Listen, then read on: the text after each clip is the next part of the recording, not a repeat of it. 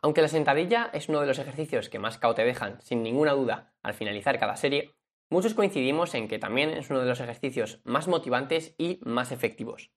Personalmente, me costaría describir incluso lo que se siente al meterte debajo de la barra, levantarla, respirar y comenzar a hacer repeticiones. Es muy común tener el objetivo de aumentar el rendimiento en este ejercicio. A prácticamente todo el mundo le encanta ver cómo, poco a poco, puede ir metiendo más y más kilos en la barra. Y este es justamente el motivo por el que he decidido grabar este episodio. La sentadilla es un movimiento muy complejo, o por lo menos bastante más de lo que suele pensar la gente. Por tanto, es importante entender este patrón de movimiento para poder mejorar a corto y a largo plazo. A continuación, vas a descubrir cómo puedes mejorar tu rendimiento en sentadilla simplemente llevando a cabo algunos retoques técnicos que se adapten a ti. Si, al igual que yo, eres un amante de este ejercicio o si simplemente te gustaría mejorar tu rendimiento en sentadilla, este capítulo es para ti. Antes de empezar, debo advertirte de que este episodio puede que sea algo más complejo de lo normal. Por eso te animo a desbloquear los apuntes de este episodio para que puedas ver todos los conceptos de los que vamos a hablar de forma clara y esquemática. Así que ya sabes, si quieres desbloquear un resumen visual y descargable sobre todo lo que vamos a hablar en este episodio, puedes unirte ahora a mi newsletter semanal de forma gratuita. Al acceder vas a desbloquear el acceso exclusivo a todos los resúmenes de todos los episodios anteriores, y además vas a desbloquear un ebook sobre selección de ejercicios completamente gratis. Para acceder, simplemente clica en el link que te voy a dejar en las notas de este episodio. Una vez dicho esto, vamos al lío. Estás escuchando el podcast Workout Academy, mi nombre es Álvaro Bueno y comenzamos.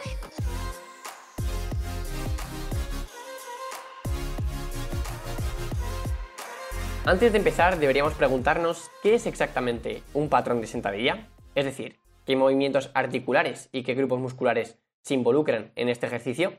Pues bien, al hablar de una sentadilla estaremos hablando en realidad de la combinación de cuatro movimientos articulares que actúan conjuntamente para vencer una carga. Estos cuatro movimientos son, en primer lugar, una extensión de rodilla, de la cual se encargará el músculo cuádriceps. En segundo lugar, de una extensión de cadera, de la cual se encargará el glúteo e incluso los isquios. En tercer lugar, una dorsiflexión de tobillo, de la cual se encargarán los gemelos, aunque la implicación de este grupo muscular es bastante reducida. Y, en cuarto lugar, una extensión de columna, de la cual se encargarán los músculos de la espalda baja. Tener en cuenta esta información es crucial no solo para entender este patrón de movimiento a nivel general, sino también para identificar las carencias de fuerza que tiene cada persona. Por ejemplo, si alguien tiene una sentadilla en la que se inclina mucho hacia adelante, suele ser porque existe una carencia en la fuerza que tiene en los cuádriceps. Cuando te inclinas hacia adelante en este ejercicio, aumentas la flexión de cadera y limitas, como consecuencia, la flexión de rodilla, haciendo que el cuádriceps no tenga que aplicar tanta fuerza. Pero vamos poco a poco, no quiero adelantarme. Trataremos este tema más adelante. Vamos a resolver ahora una de las dudas más comunes con respecto a este ejercicio. ¿A qué amplitud debo colocar los pies?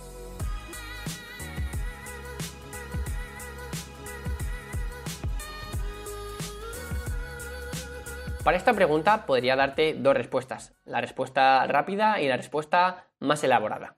La respuesta rápida sería decirte que simplemente debes colocar los pies donde estés más cómodo, prueba a hacer una serie con una barra sin peso y comprueba en qué posición te sientes mejor y dónde eres capaz de obtener una mayor profundidad en cada repetición. Por otra parte, si tuviera que darte una respuesta más larga, te diría lo siguiente. Si eres una persona con un rango de movimiento excesivo o si tienes más fuerza en la cadera que en los cuádriceps, deberías ampliar un poco la distancia que hay entre tus pies. Si lo haces, reducirás el ROM, o lo que es lo mismo, el rango de movimiento, y deberás aplicar más fuerza con la cadera, quitando trabajo al cuádriceps. Por otra parte, si tienes un ROM reducido o si tienes mucha más fuerza en los cuádriceps que en la cadera, deberías poner tus pies en una posición natural o un poco más juntos. Te voy a dejar unas imágenes de cómo se vería una sentadilla con una mayor o menor distancia entre los pies en los apuntes de este episodio. Otra pregunta que también es bastante frecuente es la de cuánto rotar los pies. La respuesta en este caso es bastante simple, y es que las puntas de tus pies deberían estar siempre alineadas con tu rodilla. Es decir, la punta de tus pies simplemente debería seguir exactamente la misma línea que siguen tus rodillas al hacer una sentadilla. Y ahora vamos con la parte más práctica de este episodio. ¿Cómo podemos identificar si tenemos alguna carencia de fuerza en algún grupo muscular involucrado en la sentadilla? Esta pregunta es completamente crucial, ya que dependiendo de cuál sea la respuesta, deberemos trabajar de manera diferente para mejorar nuestras marcas.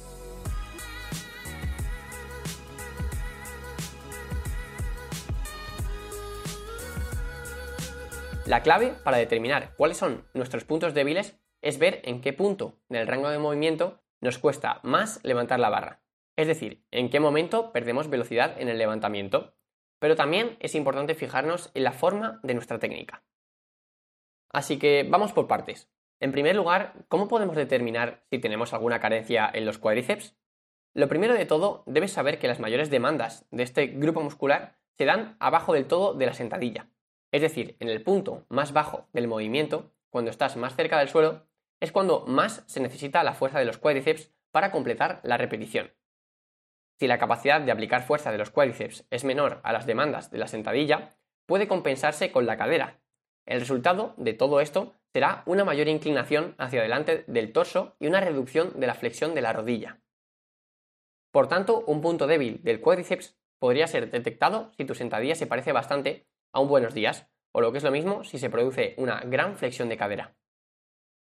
Para solucionar esta carencia habría que priorizar el trabajo del cuádriceps, utilizando variantes como la sentadilla frontal o ejercicios complementarios como por ejemplo la prensa, las extensiones de cuádriceps o las zancadas.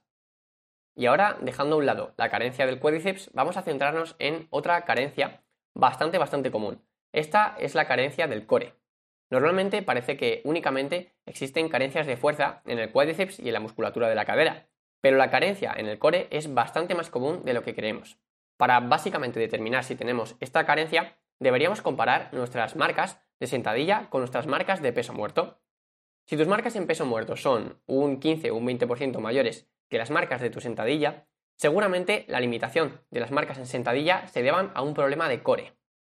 Y ya por último, el último déficit de fuerza que nos podemos encontrar al hacer sentadilla es un déficit de fuerza en los músculos de la cadera, es decir, en el glúteo o en los isquios.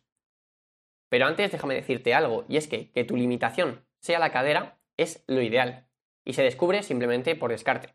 Si todo lo demás está bien, la limitación es que viene de tu cadera. Si este es tu caso, para mejorar deberíamos hacer simplemente más sentadillas aunque vendrá bastante bien ejercicios de extensión de cadera, como por ejemplo los buenos días, el hip thrust o las hiperextensiones. En resumen, es importante tomar conciencia de cómo es tu técnica de sentadilla para mejorarla y como consecuencia mejorar también tu rendimiento en este ejercicio. Y nada, con esto ya terminamos. Te recuerdo una vez más que puedes desbloquear el acceso exclusivo a los apuntes de este episodio y de todos los anteriores uniéndote a mi newsletter semanal a través del link que te dejo en las notas de este episodio. Además, también vas a poder desbloquear mi ebook sobre selección de ejercicios completamente gratuito. Me ayudaría muchísimo si valoras positivamente este podcast en la plataforma que me estés escuchando o, mejor aún, si compartes este episodio o programa con tus amigos.